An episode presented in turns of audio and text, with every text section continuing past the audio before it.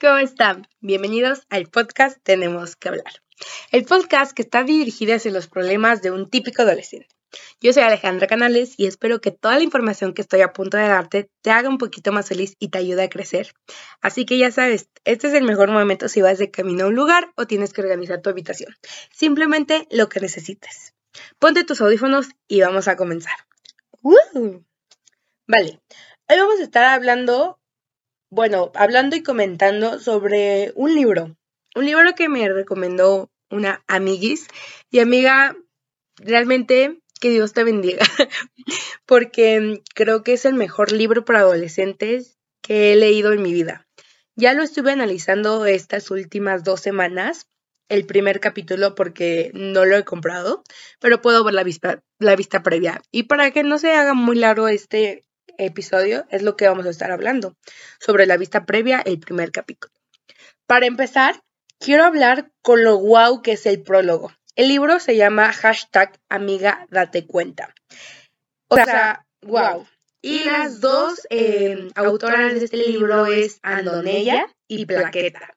Amo a estas dos mujeres, o sea, realmente, wow. Es un gran libro. Está súper bien. Y eso que solamente he explorado pues el primer capítulo. Y pues si no, vamos a empezar con esto ya para no hacerlo tan largo, para que no se aburran. Entonces, pues sí, voy a empezarles leyendo el prólogo y voy a ir comentando algunas cosas. Y pues sí. Ok. Plaqueta y Andonella. Amiga, date cuenta. Guía para la vida. O sea, soy fan, ¿no? Prólogo. Amigas, voy a ser honesta.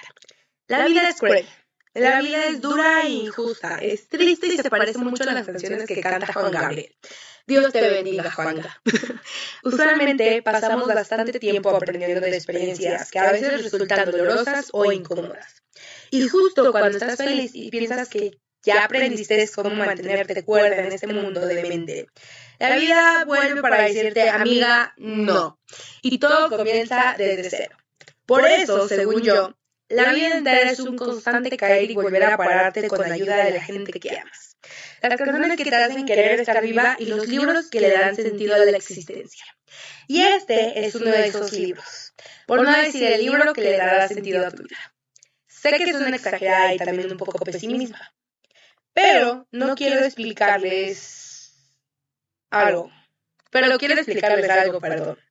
Ustedes, millennials bebés, o centennials o criaturas cuya generación aún no tiene nombre porque no ha sido concebida, pero que seguro recibirá este libro en un futuro no tan lejano, probablemente hasta una hija mía, son afortunados. Muy afortunados, de hecho. No solo porque nacieron en un mundo donde los secadores de mano finalmente sí secan las manos, o porque jamás tendrán que conocer el dolor de perder un día y medio descargando una canción de internet porque la tía decidió alzar el teléfono para llamar a preguntar la hora, sino porque nacieron en un mundo donde la información está siempre a su alcance. Aquí vamos a parar y voy a comentar. Realmente sí, nacimos en un mundo en donde la información es más fácil que nunca en los tiempos de antes, literalmente no había nada más que enciclopedias. Y dime, ¿cuándo vas a encontrar cosas de sexualidad en una enciclopedia? Jamás, ¿saben? Pero bueno, sigamos. En mi época, cuando querías saber algo, tenías que buscarlo en una enciclopedia o preguntárselo a tus padres o al adulto responsable más cercano. Es lo que decía. Esto, como es evidente, presentaba muchísimos inconvenientes. Por ejemplo, de adolescente día desperté con tres líneas rojas en mi chichis como si un tigre me hubiera arañado mientras dormía.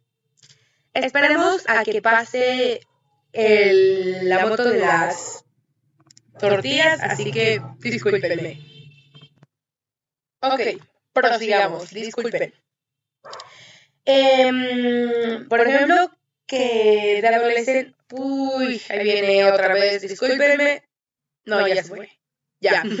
ok, por ejemplo, de adolescente un día desperté con tres líneas rojas en mi chichis, como si un tigre me hubiera arañado mientras dormía. Intenté buscar líneas rojas como de tigre en la chichis, pero como imaginarán, La enciclopedia británica no tenía información sobre eso. Pásale, moto. Perfecto, discúlpenme. ok. Estuve convencida durante al menos cinco meses de lo que era evidente. De lo que era una evidente muestra de cáncer de seno. Y que iba a morir prematuramente a mis 13 años sin haber besado a nadie, sin haber cumplido mi sueño de ser escritora y sin haber ido a un concierto de Beyoncé, que desde esa época es todo lo que me importaba. Aterrorizada por mi aparente distinto y irreversible, no me quedó más opción que desnudarme frente a mi mamá. Válgame Dios. mi madre. contarle mi secreto y preguntarle. Mamá, ¿voy a morir? A lo que mi mamá me dijo que no, que solo eran estrellas de crecimiento. Y ya, dije yo. Y ya, dijo mi madre. Y ahí no supe si reír porque estaba salvo del cáncer de seno o si llorar por todas las noches en las que no dormí pensando que algo estaba mal con mi cuerpo.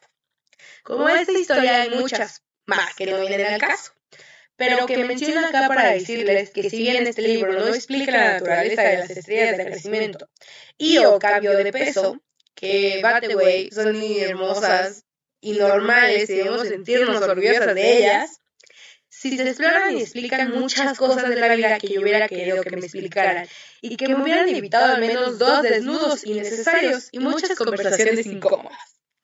Pero lo mejor es que no solo las explican, para eso están miles de páginas de internet, sino que las presentan con el humor genial de Plaqueta y las alucinaciones y los y las alucinantes ilustraciones de Andrea. Hashtag. Quiero ser honesta de nuevo. Este libro es tan genial y tan necesario que me dan ganas de viajar al pasado y regalárselo a mi yo adolescente y abrazarla y prometerle que todo va a estar bien y finalmente decirle, amiga, date cuenta. y después llorar en Spanish juntas por media hora. Y como dije antes, si la vida es cruel, pero con este libro en sus manos, que es como tener a dos grandes amigas dándote consejos de los buenos todo el tiempo, las cosas cambian. Las caídas seguro serán menos duras y levantarse será más fácil. Y cuando todo vaya bien y de la nada salga una roca que te haga tropezarse de la manera más horrible, sentirás que la vida ya no dirá amiga no, sino amiga date cuenta y todos seremos felices. Creo. Fin. Ese es el prólogo. O sea, ubican el nivel que hay. O sea, jamás en mi vida había leído un libro así. Les voy a contar algo. Yo tengo un libro que se llama Cubole, que es igual, trata sobre tu sexualidad, sobre la pubertad, cambios físicos, tus crush, todo eso, ¿no?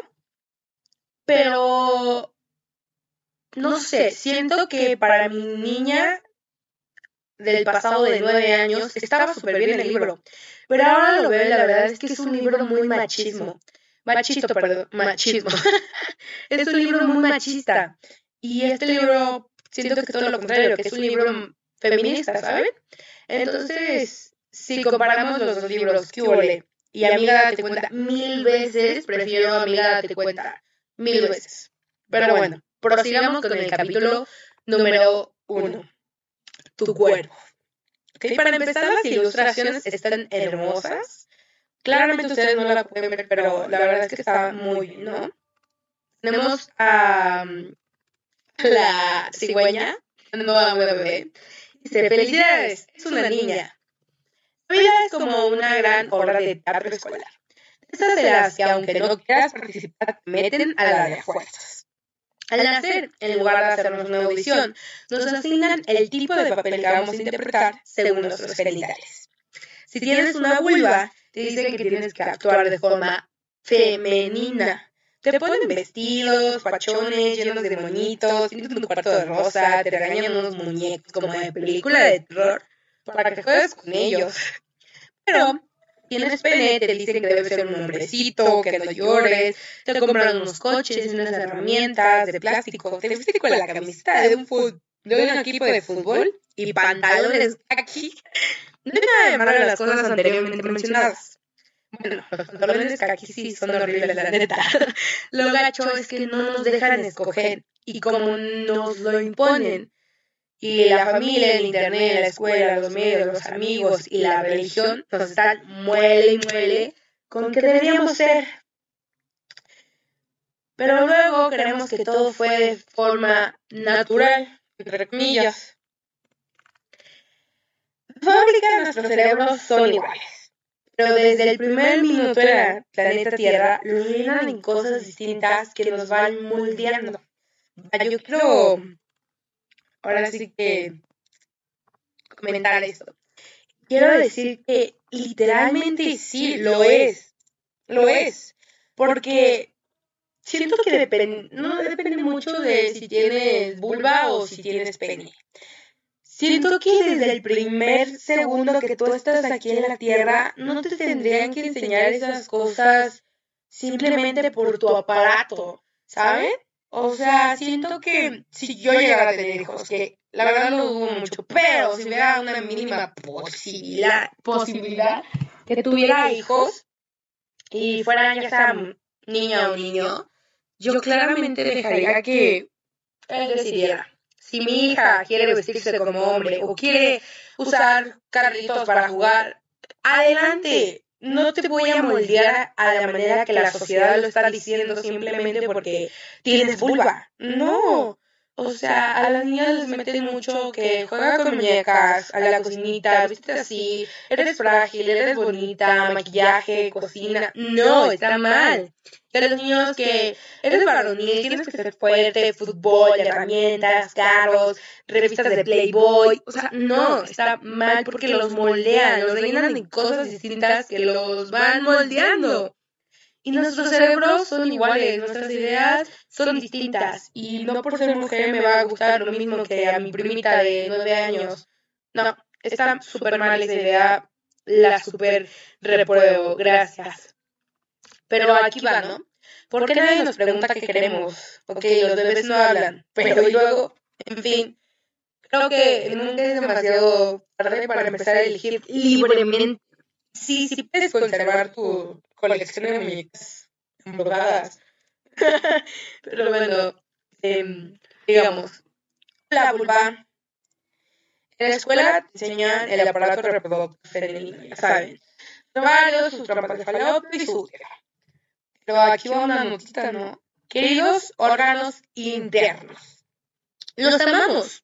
No lo tomen a mal. Pero la neta, nunca vamos a tener una relación tan cercana porque em, están adentro. ¿Fijan? En cambio, con los afuera sí convivimos a diario. Están al alcance de nuestras manos. Pero casi no lo mencionan o lo hacen con prisa. No va a ser que se nos ocurra explorarlos a veces se nos olvida que lo tenemos. A veces se nos olvida que lo tenemos porque no lo podemos ver. Así que hay que agarrar un espejo y saludarlos de vez en cuando. Ven diferentes. Ven diferente que las vulvas que has visto en esquemas anatómicos, en fotografías o en videos porno. Posiblemente porque todos los cuerpos son distintos. ¡Pum! Aquí dice, aquí la palabra que la quieras llamar. Vamos a poner Tú, Alejandra, tú, es, ay, me asusté con mi reflejo, lo siento. Tú, persona que está viendo este podcast, ya sea hombre, mujer, no, esto es más para mujer, lo siento. Tú, mujer que estás oyendo este podcast, eres única. Tu panocha, tu puchipuchi, tu cola puchi, tu toco, tu coño, tu capa, tu concha, como quieras decirle, es única, ¿ok? Y aquí va como algo que dije, güey, amo este libro. no se llama vagina, porque aunque sea la palabra más utilizada, técnicamente, esta nada más se refiere a la entrada por la que se lleva a tu cervix y luego al útero. O sea, es un hoyo, la ausencia de algo, la la nada. En cambio, todo el conjunto de lo que tienes entre las piernas se llama vulva. Esto incluye los labios mayores, menores, la vagina y el redoble de tambores.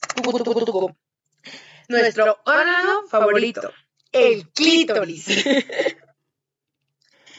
Los malditos esquemas escolares nada más muestran si acaso, la partecita que se asoma, el glande, pero el clítoris se extiende por dentro de la pelvis y es mucho más extenso de lo que comúnmente se cree.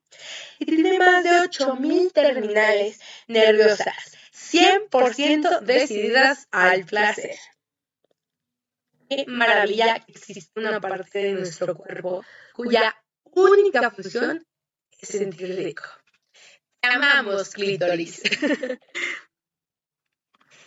en el placer es tuyo viene más información de cómo convivir armoniosamente con tu pulva y con tu clítoris. Y un recordatorio de que los genitales no necesariamente determinan si una persona es hombre o mujer. Bravo. Ahora pasemos a las chichis.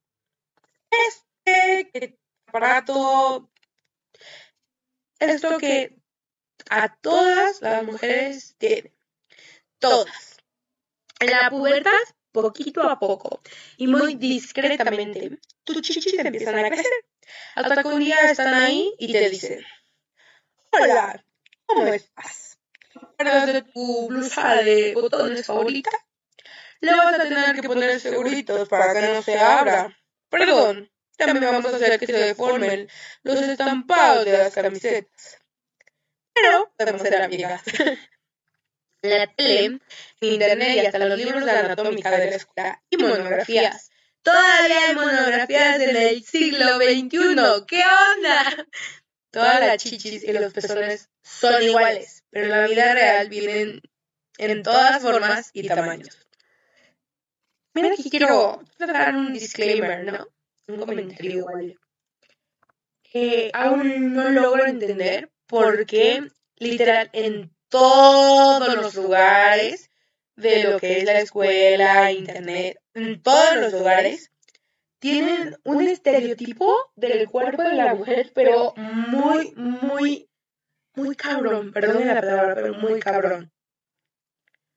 O sea, no entiendo. ¿Cuándo has visto en un libro de física o de ciencia a una mujer con pezones chiquitos o con pezones grandes?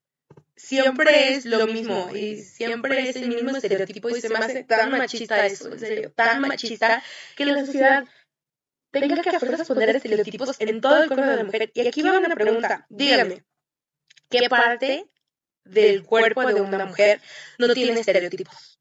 Todo el cuerpo de una mujer, de arriba abajo, tiene estereotipos. Todo. Y no me digan que los órganos, porque no sean muy, chistosos, ¿no? Todo el cuerpo de una mujer tiene estereotipos. Todo.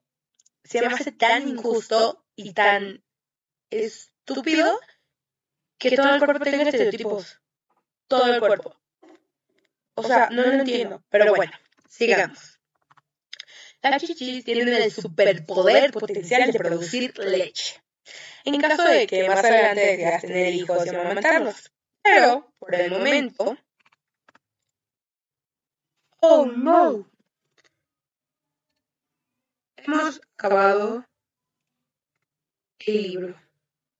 Bueno, no el libro. Em, eh, la vista previa del libro. Qué triste, ¿no? Pero aquí quiero llegar con esto. Aquí quiero llegar. ¿Cuál es el punto de este podcast? El punto es que siento que siendo adolescentes, y como lo dice el libro, estamos en una época en donde ya hay más información que nunca. Y siento que los padres tendrían que tener como ya no una idea tan vieja, tan antigua. Porque es que todos los padres tienen una idea tan antigua de educar a sus hijos.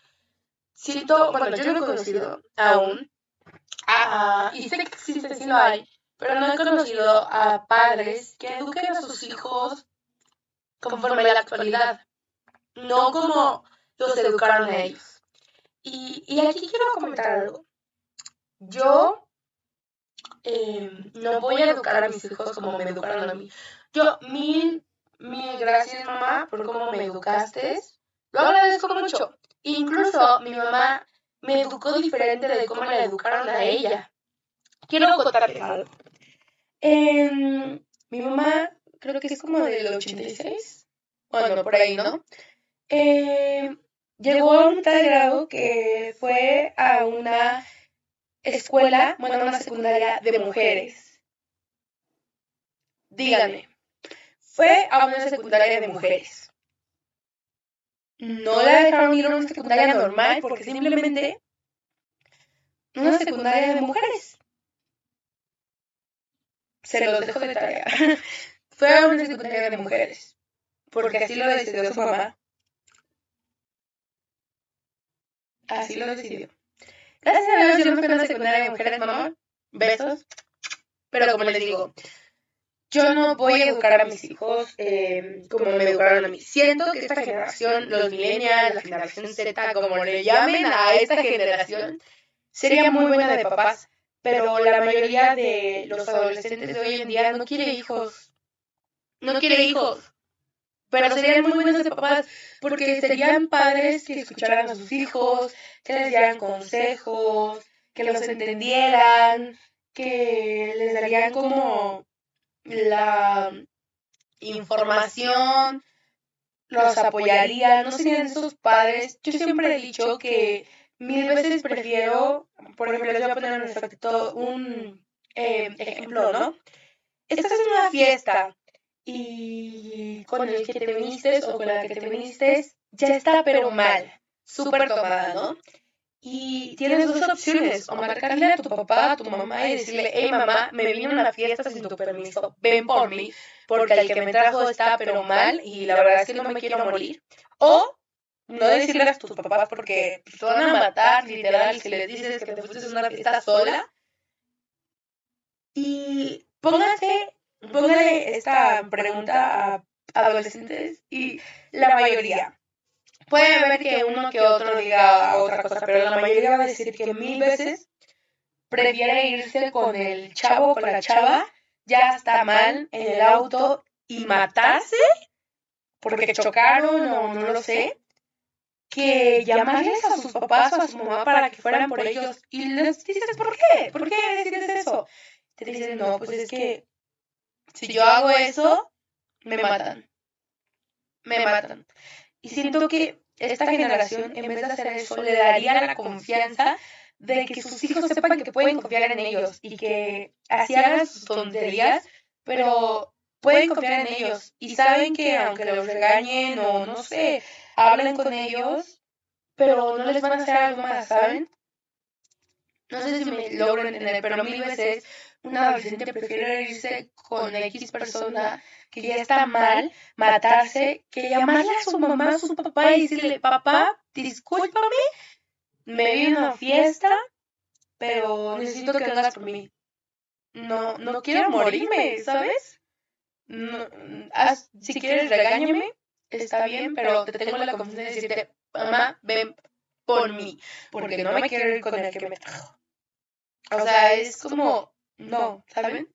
Siento que es mil veces, yo, yo sí llegaría a tener hijos, mil veces preferiría que mi hijo dijera, tengo un problema, X cosas se me atoró, le voy a marcar a mi mamá porque sé que me va a ayudar, es como, mi mamá me ayuda, en vez de que diga, es que no, no puedo decirle a mi mamá porque me va a matar.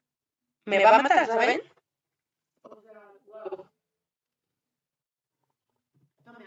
Perdón. Entonces, es un, una gran como confusión el hecho de que los adolescentes prefieran hacer X cosa que realmente confiarles algo a sus papás. Y, y, y yo les yo, yo, yo siempre he tenido como la duda Sé que ser papá a lo mejor es difícil y siempre he escuchado la frase de que cuando tengas hijos me vas a entender, ¿no?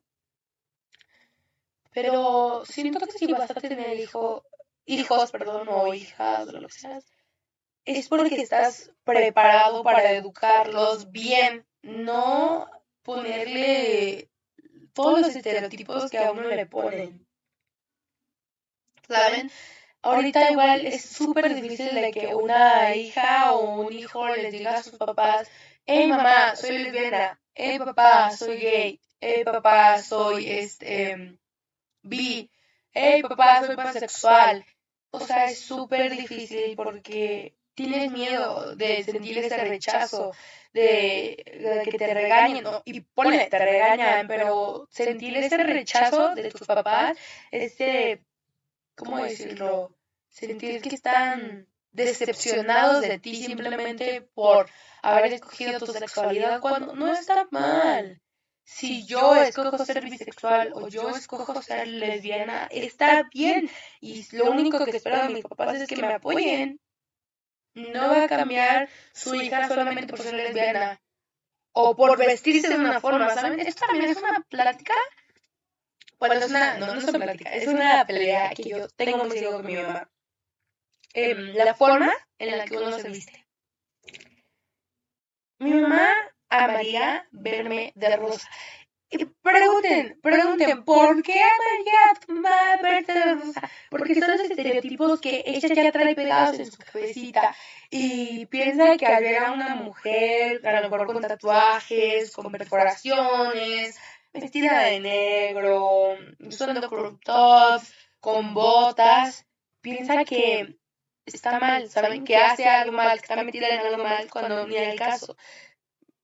O sea, siento que es muy machista, muy, muy de estereotipos que una mujer no se pueda vestir así, no pueda tener tatuajes porque ya la sociedad la va a clasificar de hasta lo peor, ¿no? Cuando ni el caso.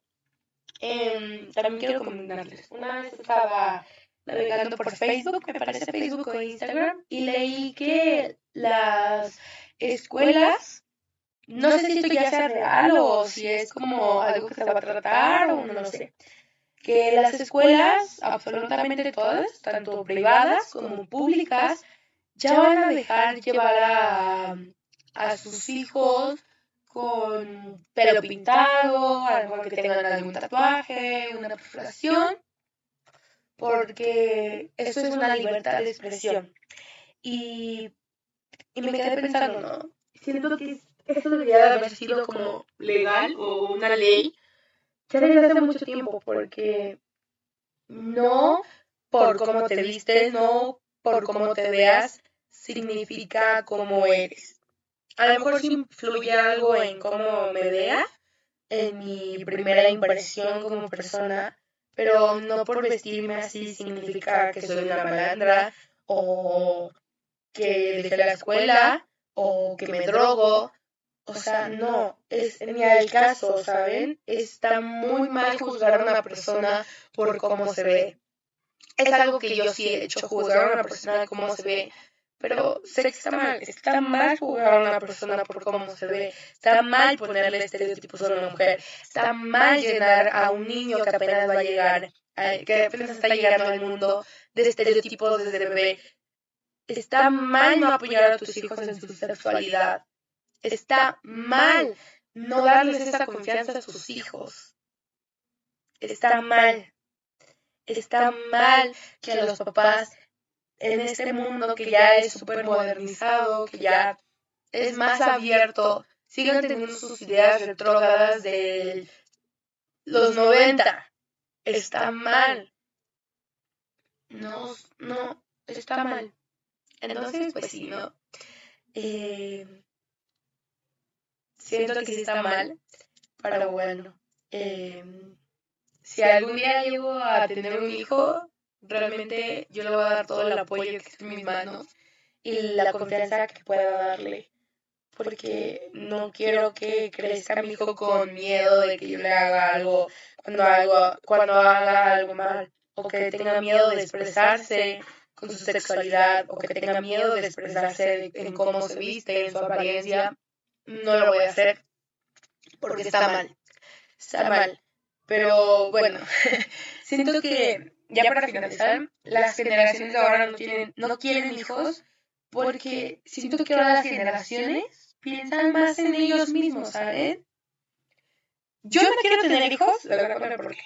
Yo no quiero tener hijos porque siento que el mundo está muy dañado como para atraer a más personas y que como que absorba de cierta manera las malas vibras de otras personas. No sé si me doy a entender. No quiero traer a un, un hijo al mundo que va a vivir en una sociedad que es machista, que es abusadora, que tiene ideas retrógadas, o sea, no quiero, por ejemplo, ahorita que tiene COVID, que tiene virus, que tiene personas ignorantes, que tiene discriminación, no quiero traer a, un mundo, o a, mi hijo a un mundo así, simplemente no.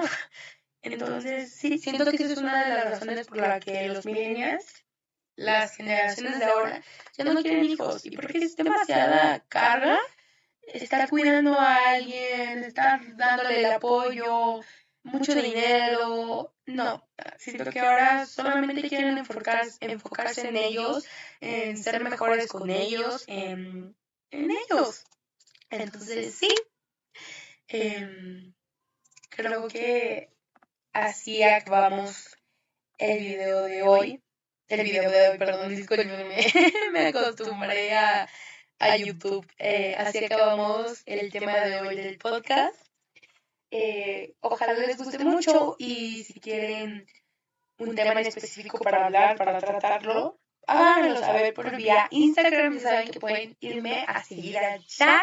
Me encuentran como hora punto de hablar y en mi Instagram personal me encuentran como Alejandra bajo Woods 4. Entonces, sí, esto ha sido todo por el tema de hoy. Ojalá les haya gustado mucho y nos vemos en un próximo episodio. Los quiero. Bye. TQM. Bye.